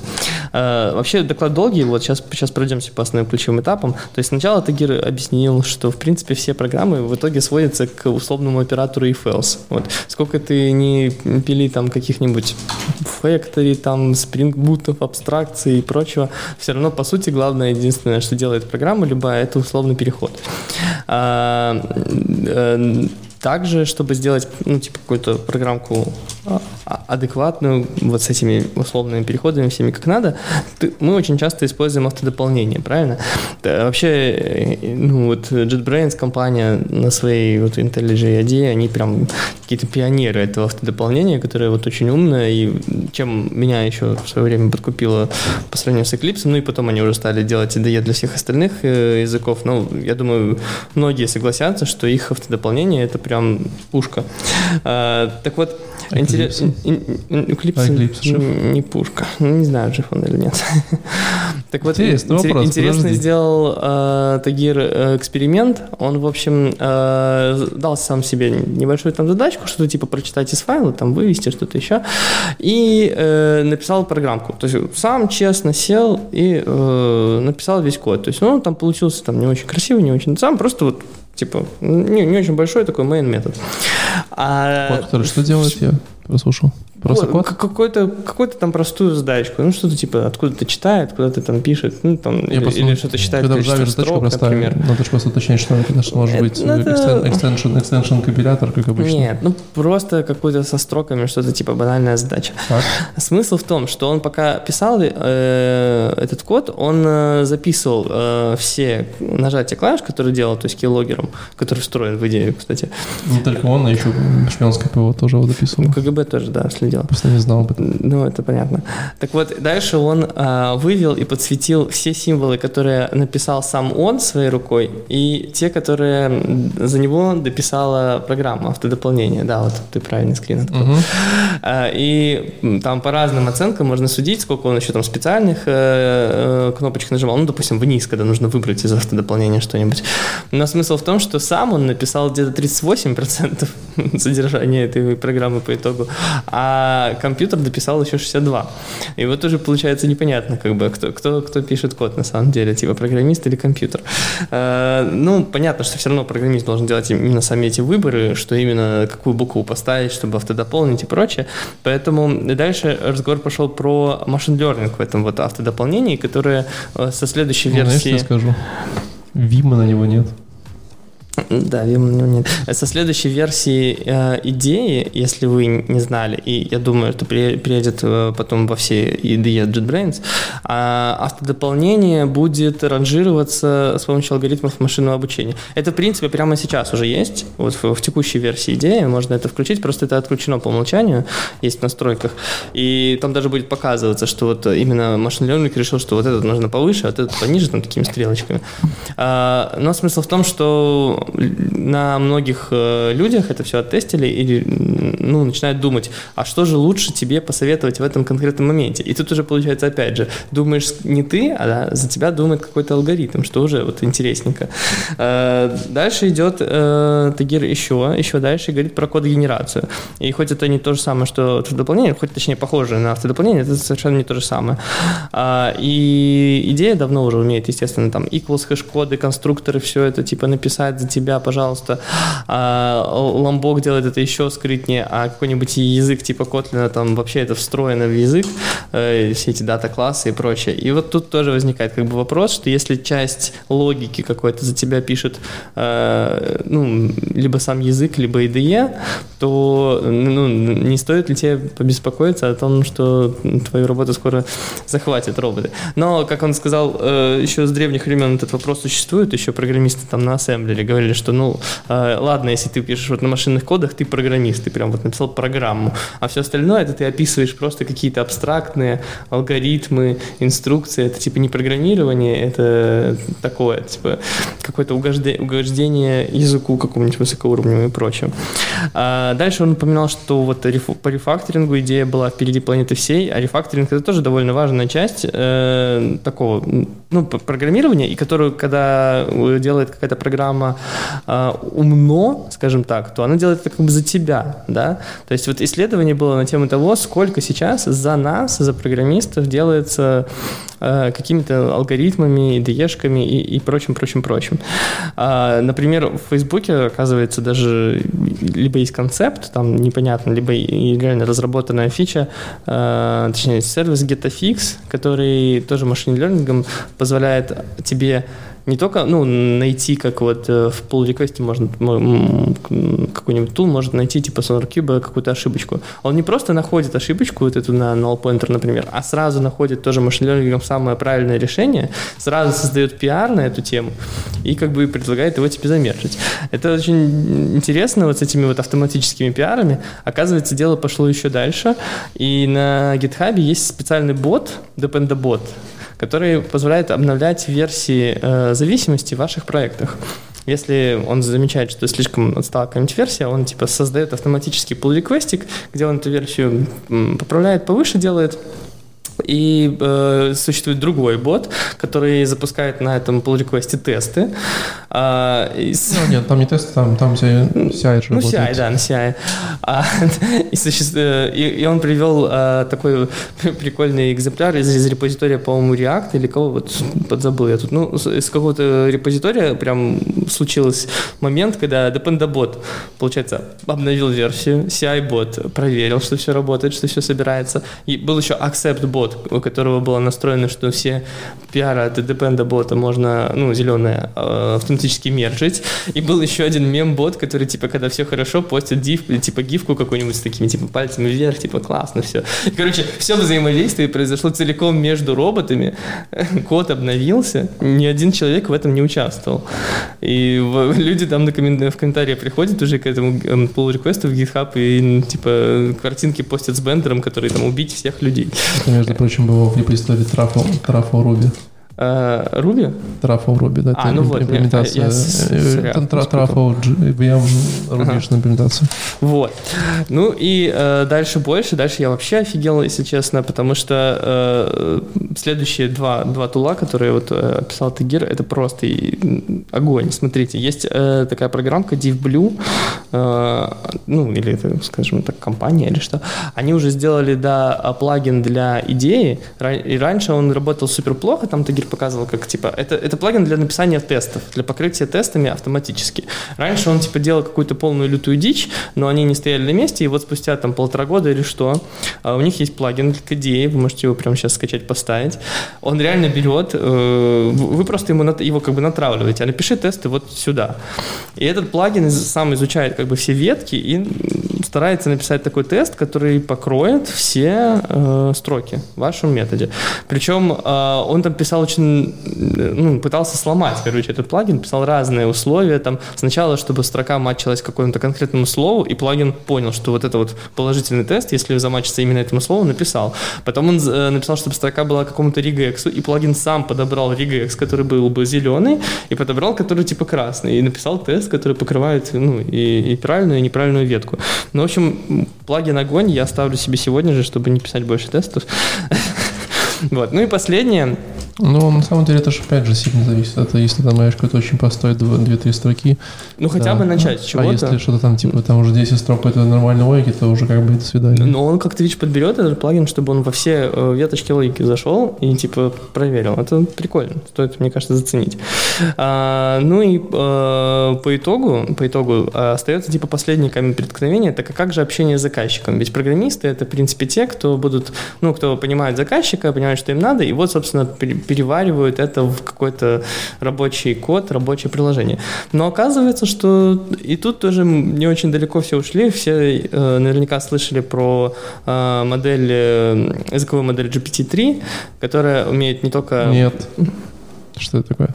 Это такая машин learning, тоже типа модель. А, А, GPT-3, все, я Ну, понял. Да, забыл. Мгм. а, короче, которая умеет понимать язык и формулировать э, предложения тоже. И оказывается, ну, она еще умеет формулировать и, э, языки программирования тоже какие-то, то есть э, э, синтаксис и какие-то стейтменты. И э, один человек в Твиттере написал простенький вообще сайтик, где ты реально, ну, типа, человеческим языком описываешь, что ты хочешь видеть, а тебе модель выдает э, верстку на JSX. И там, блин, примеры такие, например, как текст с кнопкой. Так, пожалуйста, вводите вот такой-то текст, вот кнопка. А, или сделай э, кнопки, чтобы каждая кнопка была цветом радуги. Он взял все цвета радуги, вывел, все, он понял, что такое цвет радуги, вывел. А, но са- самое больше всего офигел, когда задание было а, сделай типа таблицу самых богатых стран а, в одной колонке название страны, в другой колонке ее ВВП. И там реально вывелось все это. То есть он реально просто сделал то, что ей сказали. И ни, ни, ни одного программиста не участвовал в этом. И можно пойти еще дальше. Есть, оказывается, такой сайт debuild.co. Он э, уже может не простую верстку э, зафигачить, а прям реально сделать такую какую-нибудь небольшую программку на основе запроса. Ну, к примеру, э, программа, которая была сделана прямо на демо, это to-do list. Там просто ты в поле ввода говоришь, а, сделай э, поле ввода э, типа to-do, кнопку сохранить, которая э, добавит to-do типа в общий список. И, и оно реально так и заработало. То есть справа появился поле ввода, ты можешь ввести туда что-то, нажать Enter, и оно сохранится, сохранится, сохранится, будет прям сохраняться, то есть как нормальная программа работать. Вот, ну вот тут уже, тут уже я запереживал за свою профессию, конечно. Вообще не переживаю просто. Наоборот. Ну это прям, ну, это фантастика, если честно. Если посмотреть особенно концовочку этого доклада, же где вот это вот с машин learning именно с языком идет, вот это вот уже прям круто. И? Ну, Это круто. Ну, прикинь, это нет. 21 год только, а через 5 лет все это может так разовьется прям по экспоненте, что люди будут реально говорить, типа, просто сделай вот сайт, где будет так-то, так-то, так-то, и он будет типа, работать. И все. Ну, не то чтобы я не говорю там, что программисты совсем не нужны, но если у людей даже появится такая возможность сделать такие функциональные вещи просто описанием одних слов, ну, это очень классно. Ну, ты же понимаешь, что это как типа говорить, что «М, смотрите, у нас вот есть сейчас супер такая штука, машина может прямо ехать, кирпичную педаль кладешь, и все, и машина сама едет прямо. Но разница между машиной ехать прямо с кирпичом на педали, и чтобы она реально автопилот сделала, колоссальная. Вот то же самое здесь. Но здесь, э, ну, Здесь ну, то же самое, Э, смотри, машина едет прямо кирпичом, это типа заданный паттерн поведения, прямо ехать. А тут нет заданного паттерна поведения. Ты сам описываешь, какое поведение ожидаешь, и она сама это понимает и делает. Это уже ближе к автопилоту. Это может быть еще не автопилот, но это уже, считай, удержание полосы, как вот в твоей Model Нет, 3. в моем, в моем случае, если типа, разработчик заменит алгоритм, я же только буду рад. Но я же понимаю, насколько типа сложно, насколько эти вот простые э, примеры, где ты говоришь, сделай мне три кнопочки, отличают от реальной но- жизни. Ну, слушай, этих простых примеров вот еще недавно вообще не было. Вообще не было такого, Да, даже давно уже были. Давно было. уже были. Да Может, не- я, я такие да штуки видел еще что? года 3-4 назад, точно. Да, да не видел. Даже, ну, это были не нейронки, это часто были алгоритмы, которые такие, типа, привет. Ну, ничего не Я там в YouTube скинул ссылочку, посмотрите, сайтик есть, Do Not Exist Codes, да, это типа квиз такой, там надо угадать, код написан нейронкой, правда, там еще GPT-2, то есть там типа предыдущая версия, либо человеком. Ага. Вот, можете потестировать себя. Что ты Я выбрал? 2 из 8 всего лишь. Смотри, такой плохой А, код везде. Ну, кстати, надо глянуть. А куда ты А, скинул в чатик э, А, в Телеграме? Ссылочку YouTube. правильно, да, от ProConf скинули, просили на плагин по Я скинул. этом самом, да, DevBlue. Реально, блин, попробуйте. Мне кажется, этот плагин может многим... А он, кстати, специализируется, там Оксфордский университет или что это делает? Это специализация у них именно по Java, так что э, если вы там на другом языке пишете в идее, вам это вряд ли поможет. Но именно для Java может... э, Если не помочь, то это хотя бы, блин, какой-то, знаешь, первый шаг в создании тестов, к которому уже потом можно докидывать. Вот Меня всегда бесит именно первый шаг, типа, когда мне нужно эту рутину, типа, а, если сюда, то ассерт вот это, если сюда, то то. Бесит. А Мне, мне интересно, знаете, какая тема э, обсудить? Это же очень прикольно, есть такое классное исследование о том, что на самом деле все эти вот автокомплишены именно не с точки зрения программирования, а с точки зрения э, общения между людьми, там, там смс общение в Телеграме, что угодно, да, э, автокомплишены, э, ну, влияет же на то, как мы общаемся очень, очень неплохо. Ну, Никто- то, не общаемся? видел? Да, то, как мы, типа, говорим, ну, то есть переписываемся. Никто не говорил? Ну, то есть, понимаете, А, ты имеешь в виду, теории- что в ты- теории- ты, бы, в может, не теории- выбрал это слово, но так Да. как оно уже здесь... Да, э, да, да, да. То есть в теории, на самом деле, мы, мы как люди должны обучать алгоритмы, которые, типа, чтобы они, как ты знаешь, там, разворачивали свои слова и так далее. Но, Но на, ребята на деле там- происходит типа наоборот. Наоборот, Ал- да. Алгоритмы обучают нас, Да, как говорить. Да, алгоритмы обучают нас, людей, говорить по-другому, и мы такие, ну, ок, типа, ну, какая разница, скажу, и там, Но Ну, вот я, кстати, или WhatsApp. именно в этом самом не пользуюсь практически никогда. Я Ну, вы знаете, вот эти, вот же, когда ты пишешь что-то сверху, Вот я никогда туда не выбираю. Я прилички выбираю. Ну, Типа, он- он очень на редко. Я, я, я все свайпом пишу. Прям. У вас свайпы есть в айфоне? Это можно? Конечно, есть. Не работает просто. Когда это есть. полгода назад ввели. Ладно. А, в общем, э, мне понравился очень вывод, к которому Тагир пришел. Вывод в том, что давно уже существует такая практика, как парное программирование, да, все про нее как бы слышали, знают. И он пришел к выводу, что на самом деле, э, ну, типа, конечно, там э, разработчика меня, типа, в смысле, человека, э, не заменит все эти технологии еще. Но они как бы реально являются твоим партнером в написании. Грубо говоря, мы все сейчас э, работаем по принципу парного программирования, просто наш партнер это робот. То есть, когда мы там, и мы учимся у них, и они учатся у нас, мы там напишем какую-нибудь строчечку, они такие подскажут, вот если тут в таких-то случаях бывает э, свалится все.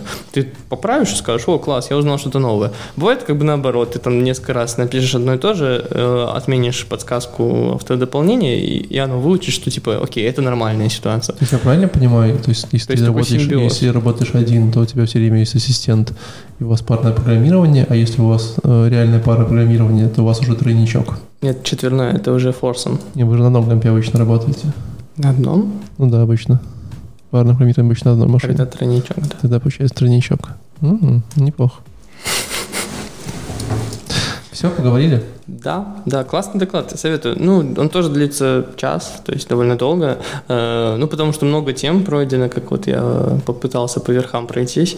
А, Ну, если интересно именно всякие посмотреть штуки, которые умеют делать вот э, нынешние алгоритмики, то это ближе ко второй части доклада, можете просто сразу перематывать. А если интересно, в принципе, развитие вообще автодополнения, кодогенерации, там, рефакторинга автоматического в идее, вот все это как бы с немножко даже ретроспективной исторической точки.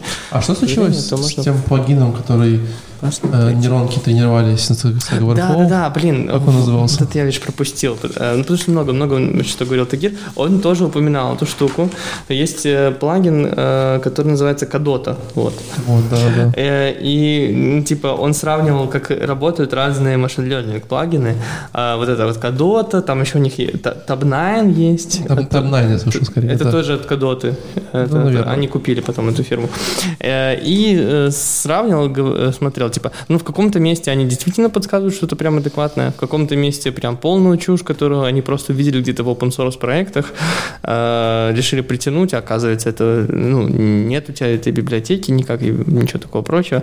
Или там просто полный бред, который не, не, не работает, там без скобочки добавить. То есть пока что эти штуки ну, на email, они ошибаются больше, я так понял, чем чем делать что-то хорошее. Но иногда действительно у них есть прям классно. Я хотелось ничего не делать, чтобы ну, чтобы, чтобы ничего не делать, я говорю, вот сейчас на, в JetBrains вот работают над алгоритмами ранжирования выдачи, и она должна быть ну, еще круче в следующих версиях. Ну, кадоту можно, можете тоже поставить кадоту, если кто еще не слышал, не знает, или знает, но забыл их и забыл, что хотел использовать. Напоминаю, есть такой действительно плагин прикольный для идейки, который, он откуда? Он, по-моему, из открытых источников, из всяких open source репозиториев, со Stack Overflow, в общем, набирает себе количество кода, когда видит, что вы пишете что-то совпадающее, он подсказывает вам сразу. А, ну, кстати, там, допустим, Тагир нашел интересный тоже прикол такой, э, есть э, в, Tab9 или в Кадоте есть э, темплейты, ты типа пишешь там дата просто, и у тебя сразу такой вот небольшой кусочек кода, который для того, чтобы красиво распарсить и вывести дату. Но в этом кусочке кода закралась ошибочка. Ну, потому что это какой-то откуда-то с интернета распаршенный код. Откуда-то? Да? Так прям много мест в интернете, где ну, можно ну, стырить код? Flow, наверное, не знаю. Да. И там, короче, вместо маленьких, э, в формате даты, вместо маленьких букв S написаны две большие, которые отвечают за миллисекунды, а не за секунды. То есть секунд как бы нет. И а, автоинспекция идеи это заметила и как бы подсветила. И он говорит, получилась ситуация, что у нас два робота спорят, типа, а мы, что мы делать программисту? Разнимать просто этот спор, типа, вот такое. Тоже забавная тема. Я бы скрывался, конечно, на месте ребят. Очень интересный доклад, посмотрите. Максимилин Новиков, Сереж, скажешь нам что-нибудь про то, что он говорил? Эм, да, да. Э, этот доклад партнерский на 12 минут. Его, в принципе, можно посмотреть просто потому, что он короткий. Эм, мне он очень понравился. Потому что, потому что, что опять делают неведомую херню. Э, да, там люди поставили себе проблему, а потом ее решили. Мне очень понравилась эта история. В общем, э, челы из Deutsche Bank, у них была проблема, точнее как, они из Deutsche Bank, и они решили, что они доросли до использования монорепозиториев, потому что Google так делает. У вас есть, кстати, монорепозитории? Есть. У меня... Ну, у меня есть друг с монобровью, это единственная массовая мода, которую я могу тебе предложить. У меня что в одной компании, э, в которой а. я работал, что в другой, в которую я перехожу, получается. Да, собственно, у тебя они и подсмотрели. А, я вот не понимаю вот этой темы, типа, ну, зачем? Если у Гугла оно есть, это же не значит, что всем надо делать. Нет, ну, а, общем, это так-то хорошая вещь, на самом Нет, ну, деле. сразу монорепозиторий увеличивает 10% на IPO больше.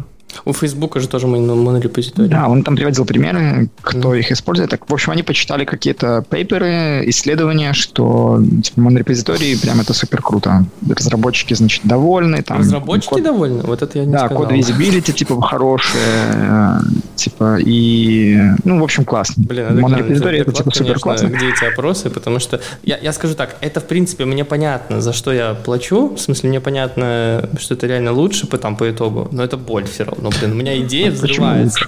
У меня просто, блин, ноут улетает куда-то, на нем можно яичницу жарить. Почему лучше? А Потому что... Весь весь импортируешь? Там же можно под дерево, наверное, как-то заимпортировать. Это очень хреново работает. То есть реально просто, очень хреново. просто плохой ноутбук, попроси новый.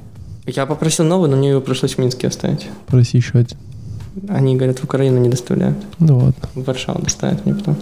А, смысл, короче, в том, что э, это очень плохо работает, э, вот этот э, частичный импорт. Я не знаю почему. Он реально в идее какой-то сломанный. То есть у меня часто бывает, у нас ну, во всех гайдлайнах написано, да, вот вы типа закроете репозиторий, потом галочками выбираете те, которые нужны из Gradle практики, и они типа будут только они.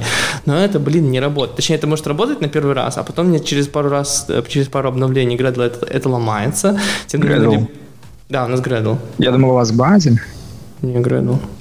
Mm-hmm. Вот. Yeah. И, и, короче, и там что-то нужно какие-то залезать в кишочки идеи, в XML-ку залезать, прописывать какую-то пропертю, которая на UI нет, устанавливать там ей какой-то флажок, типа false или что, только тогда это как-то работает. И то потом ломается. Короче, я остановился в итоге на методе, когда все равно все, все проектики загружены. Это медленно, неповоротливо, но это не ломается хотя бы. Но комп пытается улететь в космос. Знаете, о чем подумал? Да. Почему? Почему мы живем в мире таких странных двойных стандартов?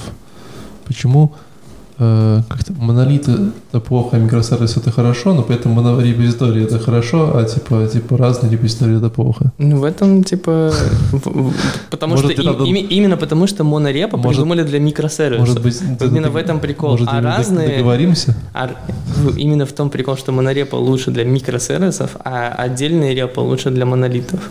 Так, смотри, можем посовесить монорепо для монолита. И все, и все довольны. Ладно, я шучу, продолжайте. Код от разных языков тоже весь в одной репе лежит? Или, допустим, одна монорепа для Java кода, другая там для Rust кода? По-моему, у нас все языки в одном. Ну, вот. нет, есть ну, исключения, ну, конечно, но в целом... Валя сейчас листает количество вот, репозиторий, да, я немножечко херевая, конечно, там примерно... Это вот каждая вот эта папочка, это, это да, типа отдельный да. проектик. И, даже нет, не каждый отдельный, иногда внутри бывает, вот смотри, вот в этой папочке еще... Там еще примерно, чтобы вы понимали, хулиард файлов и еще 574 сверху. Ну, в общем, это не, я могу примерно соответствует моим ожиданиям от монорепозитория. Он, он когда листает, проходит, типа, чтобы просто пролистать количество папочек, это типа секунды 4 да, занимает. Да. То есть просто, чтобы пролистать. Да, здесь где-то сейчас. Говорят, что... Ясно. что... Ну, короче, давайте к докладу. Да, да, да, блин, ну, в общем, ну, они прочитали эти пейперы и решили выбрать монорепозиторий, а, и тут же столкнулись с такой проблемой, не знаю, Влад, у вас она есть или нет, что, типа, у них был плохо настроен CI, и когда кто-то коммитал там, ну, в один проект условный, в модуль, да, типа, собиралось все как сильно устроено. Ну, а как они это узнали? Amazon им переслал счет через месяц. А, ну, не знаю, история умалчивает. В общем, они тут же начали гуглить решение этой проблемы. У них, кстати, Maven.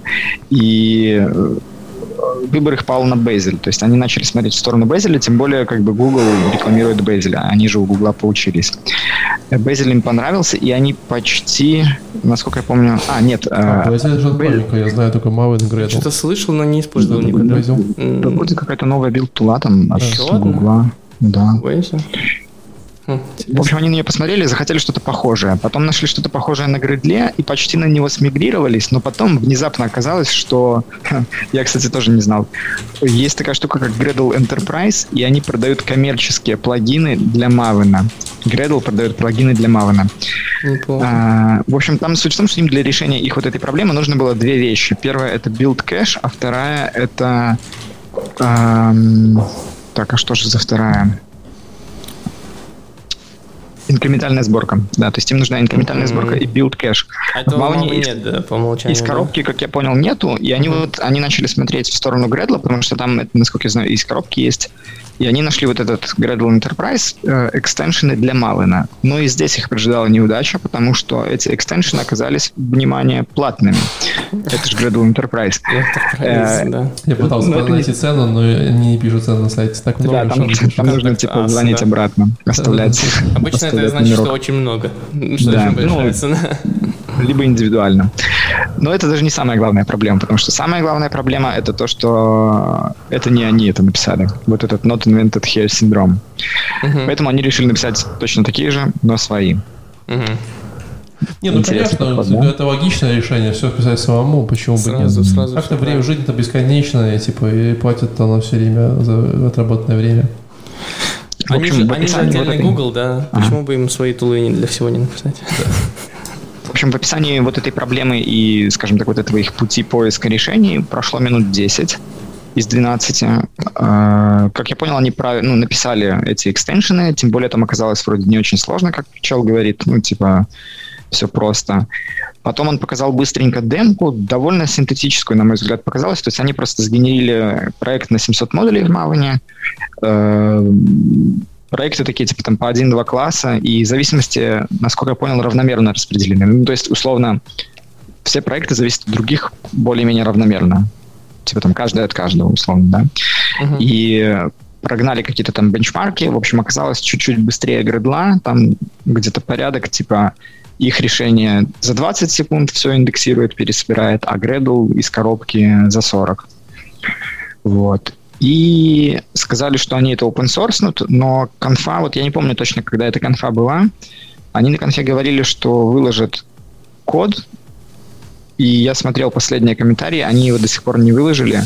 И, собственно, доклад заканчивался тем, что, типа, ну мы банк, Deutsche Bank, поэтому у нас есть некоторые проблемы с выкладыванием этого в open source. И как я посмотрел, mm-hmm. до сих пор не выложили.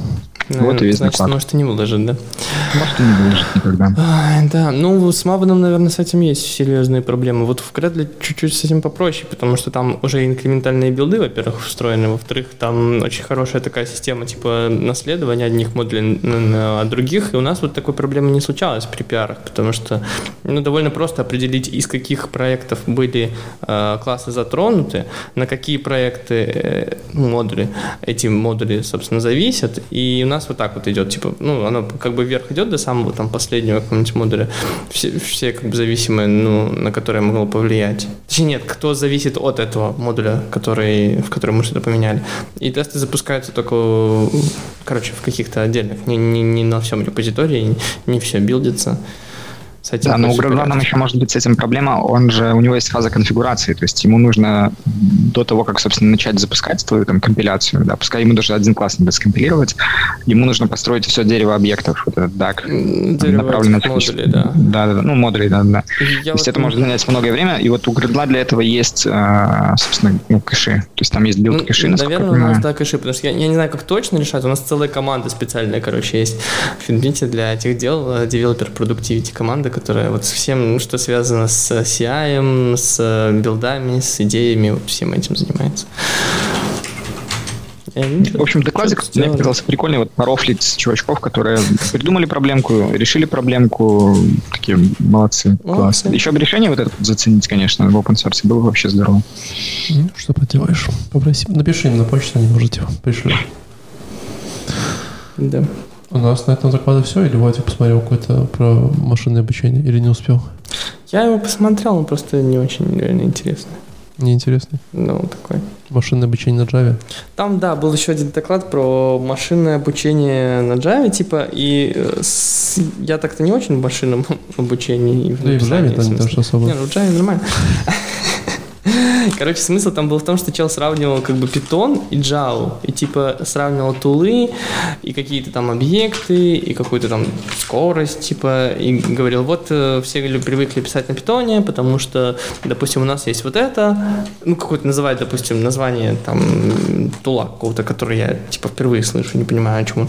Он говорит, ну, ничего, на Java есть вот такое же. А, а еще, типа, в Python часто привыкли создавать вот такие-то, типа, а, типы объектов в машинном обучении. Но ничего, на Java можно воспользоваться вот этим Project Valhalla, который там value type делает, это почти то же самое, только нельзя там изменять. Ну и какая-то такая вот ерунда. Ну, короче, длится это 10 минут, и рассказывается о том, что, типа, ребята, не стремайтесь, можно на Java пойти и писать email не только питоном единым, бла-бла-бла. Но тут, наверное, надо реально всекать просто в том, что на питоне сейчас есть, чтобы понять, что, типа, окей, ладно, на Java не хуже. А Я, я думаю, что доклад будет про другое немножко. Я, честно говоря, пока вот все общались, пытался найти где-нибудь список всех аргументов Java, но не смог ни в один просто. Ой, чё, хотя нет, подожди, он есть наш какой-то минус У седьмой, тебя да? Java установлено на ноуте? Влад, набери ему там команду Э, Java Java print flags. Нет, print flags, по-моему. И что она скажет? Собственно, Все флаги выглядят. Потом через VC посчитай, через pipe, и узнаешь количество. У, Подожди. Это вот Linux магия, да? А Java просто пробел или пробел флакс? Java print flag, подожди, это какой? У меня же восьмая стоит. Java print. А как сделать Java print flags? Минус-минус print flags? Сергей, ты нам нужен. У меня тоже что-то не заработало. Сейчас попробуем, подождите. CLDR Java. Я попробую. У меня такого нет. Ты нас обманул. Пойду загуглю. Я просто, ну, то есть я хочу знать больше, чем пару сотен или нет. Даже, даже Греб по, по документации не говорит. Не говорит. Ты уверен, что ты меня не, не обманул? Сейчас в этот в чатик скину в Zoom. В чатик в зуме, может, это вообще другой мир. А, вот смотри, есть вот такая команда. Вот. Ну, серьезно? Да, Ну, нужно unlock diagnostic VM options Давай, и хорошо, потом набирай. print Просто мы должны к концу выяснить э, этот важный факт. О, пошло. Так, и и BCL, BC минус L. Ну, плюс-минус. Как еще раз? Ну, Короче, у меня 654 насчитало только что, но, 654. но Как- как это с э, комментами там какими-то. Ну, плюс-минус, Да, хорошо, VCL. 600, допустим. Чего? Чего? VCL? То есть чисто в теории, короче, можно делать игру, да, такую, как настолку. То есть вы просто печатаете все флаги Ну, 600 и, это нормально. и достаете, типа, и, и говорите, что как-то... Будем завершать, ребят? Ну, думаю, да, мы все докладики, что успели посмотреть. К, к сожалению, конечно, могли бы больше посмотреть, если бы они не по часу длились, да. Я смотрел на двойной скорости, даже так было медленно. Я на двойной тоже. Но больше двух в Ютубе нельзя, к сожалению. Да, я уже думал, может, побольше. Ладно, ребят, спасибо большое, что посадили сегодня Java. Конференция была очень хорошая. Она была в онлайне, к сожалению, в этот раз. Да, да, да. А, J-Point тоже был в онлайне. Короче, ждем, наконец, постковидных времен, а когда мы... Джокер все-таки вернется в Питер, а J-Point в Москву, но я туда все равно никуда не смогу приехать. А мы не были в онлайне, а конференция была в онлайне, представляете? Да. Так. Мы были в офлайне. А, спасибо, Сережа, что пришел к нам. Спасибо, что позвали. Приходи почаще. Приходи, вообще оставайся, не уходи никуда, просто будь всегда здесь. Хорошо? Все, ребят, спасибо большое. Надеюсь, пока, что пока. вы впечатлены Java, впечатлены Kotlin. Э, генерацией. Да, пишите нам сообщения, письма, что еще посмотреть на обзоре. Мы Валентинки, почти, пожалуйста, присылайте. Мы почти добили 100 выпусков. Э, вот, осталось всего лишь 7. Мы Э, уверенно ползем в эту сторону, стараемся. А вы начинали с первого или с нулевого? С первого, конечно. Мы же программисты. Вот. Всем пока. Любите, любите маму, носите маски в, э, в публичных местах. И до новых встреч. Пока-пока. Пока-пока. Э.